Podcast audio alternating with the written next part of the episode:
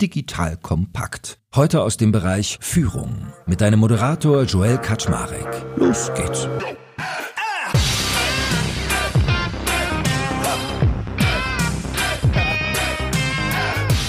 Hallo Leute, mein Name ist Joel Kaczmarek. Ich bin der Geschäftsführer von Digital Kompakt und heute habe ich wieder die liebe Nina Pütz von RatePay an meiner Seite. RatePay als Unternehmen kennt ihr ja auch schon, hatten wir schon mal einen Podcast, haben mit Nina schon viel geredet über sich selbst, aber natürlich auch mit ihr immer regelmäßig über Führungsthemen, speziell wenn es in Richtung Change geht. Und heute wollen wir mal eine ganz kurze, kompakte Folge machen zu einem interessanten Thema, nämlich wie Leistungssport und Führung oft zusammenhängen. Weil wenn man sich mal umschaut, wird man merken, viele Character Traits, die im Leistungssport wichtig sind, helfen auch in der Führung. Und nicht selten habe ich auch den Fall erlebt, dass erfolgreiche Führungskräfte früher professionellen Leistungssport betrieben haben. Also versuchen wir heute mal nachzuspüren, woran liegt das eigentlich und wie kann man sich das zunutze machen. Und that being said, liebe Nina, moin moin und du bist doch selber Leistungssportlerin gewesen, oder nicht? Moin moin, ja, tatsächlich bin ich gewesen. Aber Einfluss ist ja immer noch. Also unternehmerisch bist du immer noch Leistungssportlerin. Im wortwörtlichen Sinne warst du aber Seglerin, wenn ich mich richtig entsinne. Genau, ich bin eigentlich in meiner ganzen Jugend gesegelt, Tag ein, Tag aus. Und das hat eigentlich von acht bis 17 meine Jugend ausgemacht. Ich erinnere mich nämlich noch an die Stories, die du bei uns im Podcast erzählt hast, wie es ist, wenn man mit äh, zwölf Jahren ins Kielwasser von einem Dampfer fällt, äh, das Schiff kippt um und du musst da irgendwie alleine auf der Ostsee wieder hochkommen. Also ist so das erste Learning, dass Leistungssport eine gewisse Resilienz fördert? Ja, total. Also ich meine, guck mal, du musst ja beim Leistungssport in den Wettkampf gehen, du bringst dich an deine Grenzen, du musst hart trainieren, du musst lernen, mit Niederlagen umzugehen, du hast immer mal wieder Rückschläge und wenn du das über viele Jahre gemacht hast, dann auch immer wieder dich aufrappelst, dann hast du auch immer ja mal Phasen, wo es vielleicht nicht ganz so gut läuft. Aber was man da wirklich lernt, ist eine ausgesprochene Resilienz. Ja, eigentlich ganz, ganz guter Hinweis. Den Disziplinteil, über den denken viele beim Sport, glaube ich, gar nicht so sehr nach. Ne? Aber ich würde fast sagen, das ist sogar eins der wesentlichsten Merkmale, die Leistungssportler haben, dass sie das, was andere Menschen halt in einer relativ genüsslichen Art, sage ich mal, tun, halt auch dann tun, wenn es halt draußen regnet, wenn es kalt ist, wenn man sich scheiße fühlt, wenn man keinen Bock hat. Also dieses Thema Disziplin, würde ich ja mal fast sagen, ist so eins der wesentlichsten, oder? Ja, Disziplin und jetzt im Idealfall hast du halt auch noch Spaß daran. Bei mir konkret war das so, dass mich das überhaupt nicht gestört hat, ob es jetzt regnet oder nur 10 Grad kalt ist oder ob da Sturm ist oder Flaute ist oder so. Es gehörte einfach dazu. Bei jedem Wetter geht man halt raus und stellt sich dem und trainiert und lernt und geht auch körperlich an seine Grenzen. Und beim Segeln ist es ja auch so eine Mischung aus Kopf und ein bisschen Körper, viel weniger körperlich, als es jetzt in anderen Sportarten ist. Aber da entwickelt man sich natürlich dran. In meinem Fall war es ja nur wirklich so, ich habe damit vor dem zehnten Lebensjahr angefangen und das prägt dich natürlich als Kind, wenn du so alleine bei Sturm in so einer Nussschale sitzt und du lernst ja auch alleine Entscheidungen zu treffen. Wo muss ich lang segeln? Wann fange ich jetzt an? Wie jetzt kennt er ich? Wie muss ich das strategisch irgendwie machen? Und auch hinzu kommt, dass Segeln auch nicht ganz ungefährlich ist in diesem Sport. Also insgesamt wächst man daran. Ich habe auch Leute aus meinem Umfeld, also einen konkret, der ist mit 18 ertrunken beim Kentern. Ich habe auch gedacht, als Eltern hätte ich mich da nicht so wohl gefühlt, dass du mit zwölf da irgendwie, äh, wie ging es deinen Eltern denn damit? Bei uns ist tatsächlich ganz lustig, wir sind, mein Bruder und ich, über unsere Eltern beziehungsweise mein Großvater zum Segeln gekommen, weil der schenkte meinem Bruder interessanterweise irgendwann zu Weihnachten mal ein Boot und dann war eigentlich immer geplant, mein jüngerer Bruder segelt und ich mache irgendwas anderes und dann sind wir im Winter gemeinsam zur Theorie gegangen und irgendwann habe ich gemerkt, ich finde das hier total cool, ich möchte auch segeln und dann haben wir zusammen angefangen und haben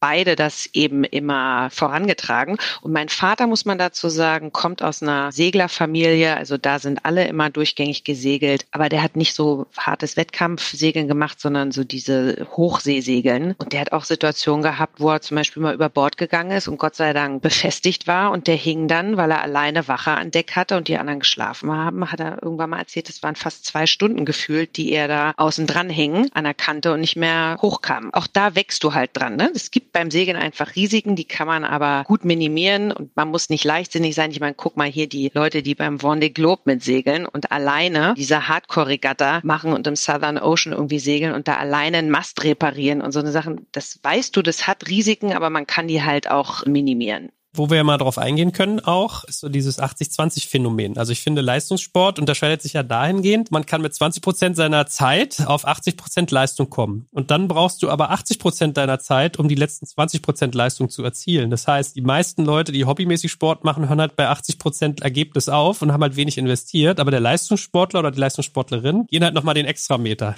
Es gibt bestimmte Talente, die von sich aus selber schon besser. So ein, nehmen wir mal so ein Cristiano Ronaldo, ja. Der ist natürlich ein herausragendes Talent und hat auch jetzt nicht schon mit drei mit Fußball angefangen, aber der war einfach so gut oder so schnell besser, dass er dann mit viel Üben einfach noch besser wurde. Und sogar bei dem ist es so, dass alle anderen schon duschen, in der Kabine sind und er stellt sich noch zwei Stunden hin und übt eben Elfmeterschießen und so weiter.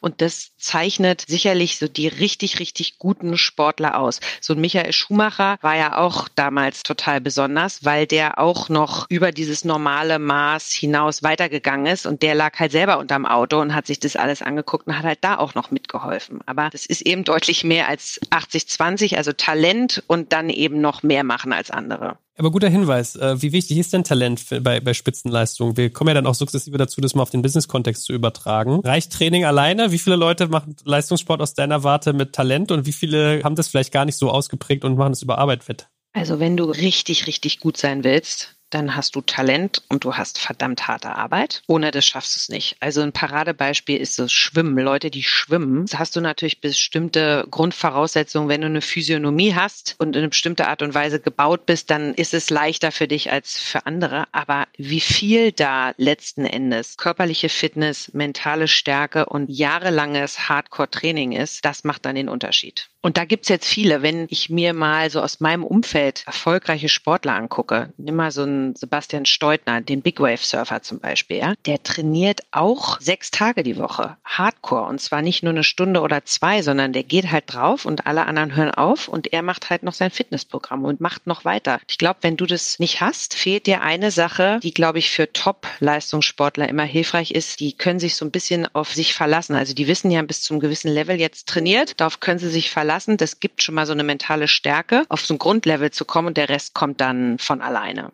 Und wo wir ja auch mal noch ein bisschen Vertiefung reingeben können, Training und Team. Also ein Training setzt ja auch immer ein Trainer oder eine Trainerin voraus. Das ist ja auch so ein Merkmal, was ich von vielen auch gehört habe, die mir so sagen, hey, äh, ich bin irgendwie unternehmerisch echt gut in die Spur gekommen, weil ich halt gelernt habe, mit Menschen umzugehen. Und da hat mir der Fußball zum Beispiel sehr geholfen. Hatte ich neulich Patrick Fassbender von den Tonys irgendwie da, weil er halt gesagt hat, so dieses Gemeinschaftsgefühl und dass du auch Leute hast, die dich anweisen. Also da hat man ja auch wieder so eine ganz charmante Parallele. Das ist aber in deinem Sport natürlich ein Ticken anders, ne? Ja, in meinem Sport ist es anders. Ich habe ja im Prinzip Prinzip keinen richtigen Teamsport gemacht. Also ich habe angefangen alleine und dann bin ich Jolle gesegelt und da waren wir zu zweit. Da hast du jetzt nicht ein großes Team, wo jeder unterschiedliche Rollen hat und du wirklich nur gemeinsam als Team richtig erfolgreich bist. In unserem Fall ist es halt ein Zweierteam, was auch ein Team ist und du musst wahnsinnig gut abgestimmt sein, damit es funktioniert. Und in unserem Fall ist Training wichtig gewesen, aber das ist jetzt überhaupt nicht zu vergleichen mit dem Training, was Fußballspieler zum Beispiel haben oder Leute, die jetzt professionell Basketball spielen. Da ist Training nochmal ganz anders und auch deutlich autoritärer als so, wie wir es damals erlebt haben. Ja, bei uns war das noch durch gewisse Freiheiten gekennzeichnet, maximal dreimal die Woche trainiert, sogar am Anfang nur zweimal, nicht mehr. Es waren jetzt nie viermal oder so. Dann gehst du, machst du einmal Sport die Woche, aber auch nicht jeden Tag. Also das ist ja im Prinzip lächerlich im Vergleich zu dem, was wirklich Teamleistungssportler heute machen, die ja schon in ganz frühen Jahren mindestens vier Tage die Woche machen, wo auch hartes, autoritäres Training ist. Also der Fußballlehrer, der fasst jetzt niemanden irgendwie mit Samthandschuhen an, sondern das ist eine knallharte Hierarchie, die da läuft. Ne?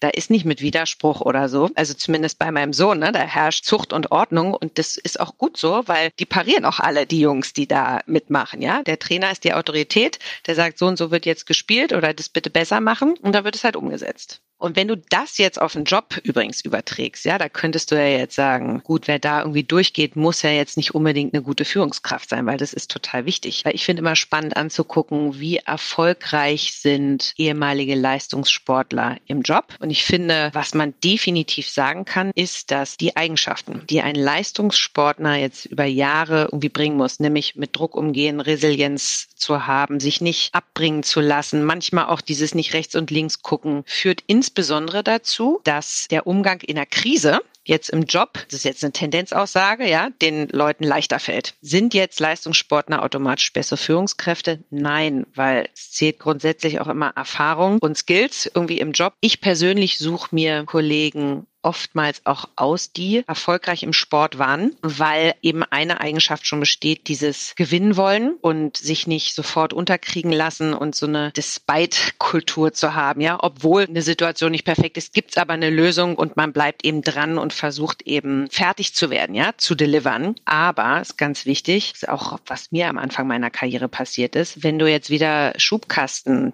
Denken machst, kann es natürlich auch sein, dass ein ehemaliger Leistungssportler eher die Tendenz hat, einfach zu sagen, so wir machen das jetzt. Und dann kann man auch ihm vorwerfen, das ist jetzt hier übers Knie gebrochen. Also konkret bei mir, mir ist am Anfang meiner Karriere das jetzt der Leistungssport war oder einfach, weil ich in meiner Führung noch nicht so weit war. Und ich würde eher sagen, das war letzteres, habe ich auch Dinge übers Knie gebrochen, habe die Leute nicht da abgeholt, wo sie waren, sondern habe gesagt, so wir machen das jetzt, bin da einfach so ein bisschen mit dem Kopf durch die Wand gegangen. Und da muss man halt vorsichtig sein. Vertiefen wir doch mal die Parallelen noch weiter. Das letzte Thema, was du genannt hattest in Bezug auf den Sport, dieses Gewinnen wollen, der Ehrgeiz, Competitiveness, Wettbewerbsfähigkeit, das ist ja im Sport total wichtig. Wie ist es bei Führungskräften? Ist es eher eine Stärke und eine Parallele, die beides haben? Oder ist es auch je nach, also ein bisschen so die Dosis macht das Gift? Weil wenn du natürlich zu kompetitiv bist, dann bist du irgendwie auch kein Teamplayer manchmal. Leistungssportler und gute Führungskräfte sind visionär unterwegs. Das heißt, sie haben eine Vorstellungskraft entwickelt oder sind dabei, sie sich selbst zu entwickeln, in dem, was sie tun, führend zu sein und den Anspruch zu haben, gut zu sein oder besser zu sein, führend zu sein. Dann ist das ganze Thema Ziele setzen eine Gemeinsamkeit, messbare und nachvollziehbare Ziele sich zu setzen, die eben dazu führen, dass man die Vision, in dem einen Fall halt der Gewinn, was weiß ich, Olympiasieger und im anderen eben das unternehmerische Ziel zu erreichen. Daraus abgeleitet natürlich Strategien zu entwickeln, wie man jetzt diese Ziele erreichen kann. Dann finde ich auch immer eine interessante Parallele Ressourcen schaffen. Also ich brauche ja sowohl als Leistungssportler als auch als Führungskraft, ich brauche irgendwie Zeit, Finanzen, Material, Menschen, um eine Strategie, einen Plan umsetzbar zu machen. Das brauche ich auch im Leistungssport. Und eine Stärkung von Fähigkeiten, ja, um mit Durchhaltevermögen, mit Ausdauer, mit einer Resilienz das eigene Potenzial zur Entfaltung zu bringen und darüber dann wieder die Ziele zu erreichen. Weiteres ist für mich ein Thema Respekt. Also auch da ist im Leistungssport, Leistungssportler haben großen Respekt, zum Beispiel gegenüber Trainern, gegenüber Wettbewerbern. Auch das muss eine gute Führungskraft haben, nämlich Respekt gegenüber anderen zu zeigen, um zum Beispiel voneinander zu lernen oder auch um realistische Vergleichsmaßstäbe zu setzen. Und der letzte Punkt, Vertrauen in sich selbst haben, wenn man es nicht hat, das aufzubauen, um eben mit Zuversicht, aber im Idealfall natürlich auch ohne Arroganz und Überheblichkeit Herausforderungen zu meistern. Ja, äh, ich glaube, man könnte noch weitere Sachen aufzählen. Also haben wir auch schon ein paar gesagt. Disziplin, die Eigenverantwortung, Rückschläge verarbeiten können, 80-20-Denke, Teamwork. Also da gibt's ja einiges. Fairness vielleicht auch. Aber nochmal auf dieses Kompetitive zurückzukommen. Ist das auch hinderlich? Also ist es manchmal auch schlecht, wenn jemand Leistungssportler war, dass der dann zu kompetitiv denkt in der Führungsrolle? Klar kannst du es jetzt verallgemeinern sagen, ja, also guck mich an. Ich bin ja auch sehr kompetitiv. Wenn man es überspitzt sagt, kann man vorwerfen. Auf der anderen Seite hilft es mir auch, weil ich halt sage, ich möchte gerne bestimmte Ziele mit dem Unternehmen erreichen, dann tue ich das. Jetzt gucke ich aber mal konkret auf die Leistungssportler, die wir jetzt bei RatePair haben. Ja, Wir haben zum Beispiel zwei ehemalige Eisschnellläufer. Und der eine, der wollte sogar mal Olympiasieger werden und hat dann mit 19 Jahren gemerkt im Wettkampf, hm, also das Ziel, Olympiasieger zu werden, das wird er nur mit einem wahnsinnig großen Aufwand schaffen. Und es gibt einfach andere, die da besser sind als er. Und da war er so schlau, hat gesagt, dieses Ziel werde ich höchstwahrscheinlich nicht schaffen. Und der hat dann eben sukzessive aufgehört. Der andere hat weitergemacht, hat dann eine Trainerkarriere gemacht und hat dann irgendwann aufgehört. Aber die sind beide jetzt nicht so. Dann haben wir einen anderen, der war Basketballer. Also der hat quasi quasi bis zum Abitur bei Alba und bei Tusli alles weggehauen in Berlin, was man so weghauen kann. Ist ein sensationeller Teamplayer. Die Kollegen lieben ihn, macht Vertrieb, ja, und der hat eine ganz tolle Fähigkeit, mit Kunden umzugehen. Also auch da, die haben alle dieses Thema Durchhaltevermögen, Resilienz, den Willen, Ziele zu erreichen, mitgenommen. Da ist aber keiner jemand, der Dinge übers Knie bricht oder nicht rechts und links schaut, keine Leute mitnimmt. Ja, dafür haben sie alle zu viele andere sensationelle Kompetenzen. Wenn du sagst so, hey, wenn ich eine Führungskraft rekrutiere und die hat eine Sportvergangenheit, dann erhöht es die Wahrscheinlichkeit, dass sie gut zu mir passt und ich sehe das eher als Positives. Aber gibt es auch Sportarten, wo du sagst, also wenn es irgendwie was mit Wasser zu tun hat? Ich weiß, Florian Heinemann hat mal zu mir gesagt, Wassersportarten machen besondere Resilienz. Wasserballer hat er gesagt und Schwimmer, das seien richtig taffe Leute. Wassersportarten hilft eher und zum Beispiel Sachen, die man eher alleine macht, so wie Cardio, Ironman, Fahrradfahren, Laufen, das sind eher Eigenbrödler oder so? Oder beobachtest du da gar nicht, gar keinen Zusammenhang, je nachdem, welche Sportart das ist? Ehrlich gesagt, null. Kannst du dir auch einen Leichtathleten nochmal anders angucken oder so. Das finde ich ist totaler Quatsch. Sondern es geht ja in erster Linie davon, du stellst ja auch keinen ein, nur weil er jetzt Ex-Sportler ist, sondern du stellst einen ein, weil es persönlich zum Unternehmen passt und Qualifizierung sein muss bei Skills. Also ich stelle ja nie jemanden einer kann Olympiasieger sein, wenn ich überhaupt kein Match habe bei dem, was da jeden Tag passieren soll. Ich würde die Frage anders formulieren. Wenn ich die Wahl hätte, zwei gleich für die Rolle geeignete Personen, alle Skills, Erfahrung gleich. Der eine ist ehemaliger Sportler oder Sportlerin, der andere nicht. Dann ist die Wahrscheinlichkeit höher, dass ich den Sportler einstellen würde oder die Sportlerin bei gleichen Skills und gleichen Erfahrungen. Was würdest du denn eigentlich sagen, worauf zahlt denn, ähm, sage ich mal, der Sportfaktor mehr ein? Auf den Kulturfaktor oder auf den Leistungsfaktor, den man erbringt oder beides? In unserem Fall jetzt beides. Ja, wenn ich jetzt bei den konkreten Kollegen, den Kolleginnen bleibe, die Sportler waren, mir fällt jetzt spontan kein Low Performer ein, sondern es sind Leistungsträger, die in dem Fall bei uns jetzt auch alles auch Kulturträger sind. So, aber auch das kannst du jetzt dich drüber streiten, ob das jetzt die statistische Relevanz ist oder nicht. Also wenn wir jetzt mal bei der Statistik bleiben, dann gibt es, glaube ich, die eine Statistik, die sagt, dass ehemalige Leistungssportler im Schnitt 740 oder 750 mehr im Monat verdienen. Das ist eine Statistik, die es gibt. Und dann gibt es eine Statistik, die eben sagt, Durchhaltevermögen, Resilienz, insbesondere in Krisen, ist stärker ausgeprägt. Aber dann gibt es auch eine andere Statistik, die sagt, es gibt auch Fälle, in denen ehemalige Leistungssportler eben Dinge übers Knie brechen wollen und mit dem Kopf durch die Wand gehen, nicht rechts und nicht links schauen und deswegen, gerade was das Thema Führung angeht, lernen müssen noch wollte auch gerade dich fragen, was sind denn so Negativeffekte von LeistungssportlerInnen? Also gibt es Sachen, wo du sagst, wie du es gerade genannte, die sind ein bisschen irgendwie brechen zu sehr übers Knie oder haben zu viel Ellenbogen. Gibt es da noch so Elemente, wo du sagst, okay, ist jetzt auch nicht alles Gold, was glänzt, es hat durchaus auch seinen Preis?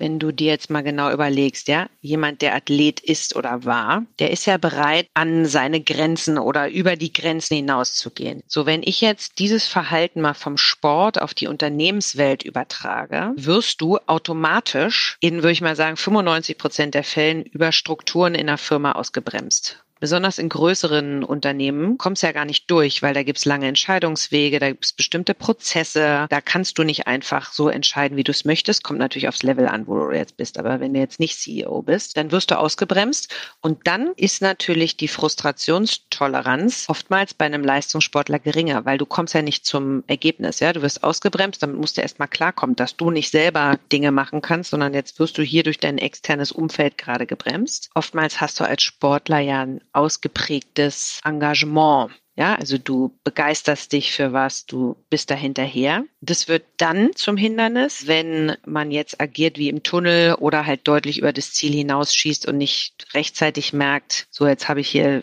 Leute nicht richtig abgenommen oder ich gehe jetzt hier zu weit. Ist mir auch tatsächlich mal passiert. Ich habe vor Jahren, ist Gott sei Dank schon über zehn Jahre her, eine neue Vision übers Knie gebrochen. Also auch, weißt du, alleine Thema wie eine Vision übers Knie brechen zu wollen, ist einfach total dämlich. Ja, und da habe ich einfach gesagt, so, die müssen wir jetzt aber machen. Ich möchte es jetzt machen. Und wenn die alle nicht aus dem Knie kommen, dann mache ich das halt selber. Natürlich bin ich daran gescheitert, weil ich niemanden richtig abgeholt hatte, gab riesen Frustration, ja, und dann haben wir quasi alle gemeinsam nochmal bei Null angefangen. Und das, was war das Ergebnis? Die Kollegen, Kolleginnen waren total frustriert, ich war total frustriert und ich werde nie vergessen, damals hat mir ein externer Coach gesagt, Nina, du musst aus deiner Sicht die Dinge auch mal an die Wand fahren lassen, selbst wenn du schneller willst, es machen willst, du kannst nicht von dir erwarten und du hast nie eine Chance, wenn du nicht alle mitnimmst. Und wenn du die halt nicht alle mitnimmst, dann dauert es halt länger, aber brich es nicht übers Knie lass es einfach dann mal an die Wand fahren. Was ist unser Conclusio? Was für einen Abschluss nehmen wir daraus mit, dass wir jetzt verstanden haben, es gibt relativ viele Parallelen zwischen Führungskräften und LeistungssportlerInnen. Was kann man damit jetzt machen? Wir haben bei uns die große Überzeugung, dass Leistungssportler grundsätzlich gute Manager, gute Managerin sein können. Freuen uns, wenn wir Ex-Sportler bei uns im Team haben und geben jedem, egal ob er oder sie jetzt Ex-Sportler ist oder nicht, den Raum, sich entsprechend zu entfalten. Ich freue mich über jeden Sportler, jede Sportlerin, mit der ich zusammenarbeiten kann. Ich freue mich aber grundsätzlich über Leute, die nicht 0815 sind, sondern die halt unterschiedlich sind. Diverse und die Mischung macht's doch, ja. Du brauchst ja von allem etwas. Sehr gut, Nina. Dann äh, vielen Dank. War ja ein spaßiger Ritt heute und ich glaube, da kann jeder irgendwie mitdenken, weil ich glaube, gefühlt hat sich ja fast jeder schon mal mit Sport auseinandergesetzt. Und gerade dann sich auch mal zu, zu visualisieren im Kopf oder zu vergegenwärtigen, was sind eigentlich Merkmale, die Sportler irgendwie erfolgreich machen und was davon treffe ich auch in der Geschäftswelt an, kann man sich ja selber auch mal über sich selbst Gedanken machen. Dafür vielen Dank und ich freue mich schon, dich dann beim nächsten Mal wieder in Sachen Leadership und Change zu hören. Bis später erstmal. Danke dir. Tschüss. Danke fürs Zuhören beim Digital Kompakt Podcast. Du merkst, hier ziehst du massig Wissen für dich und dein Unternehmen heraus.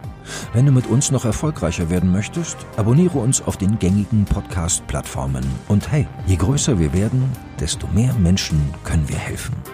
Also erzähl doch auch deinen Kolleginnen und Kollegen von uns. Bis zum nächsten Mal.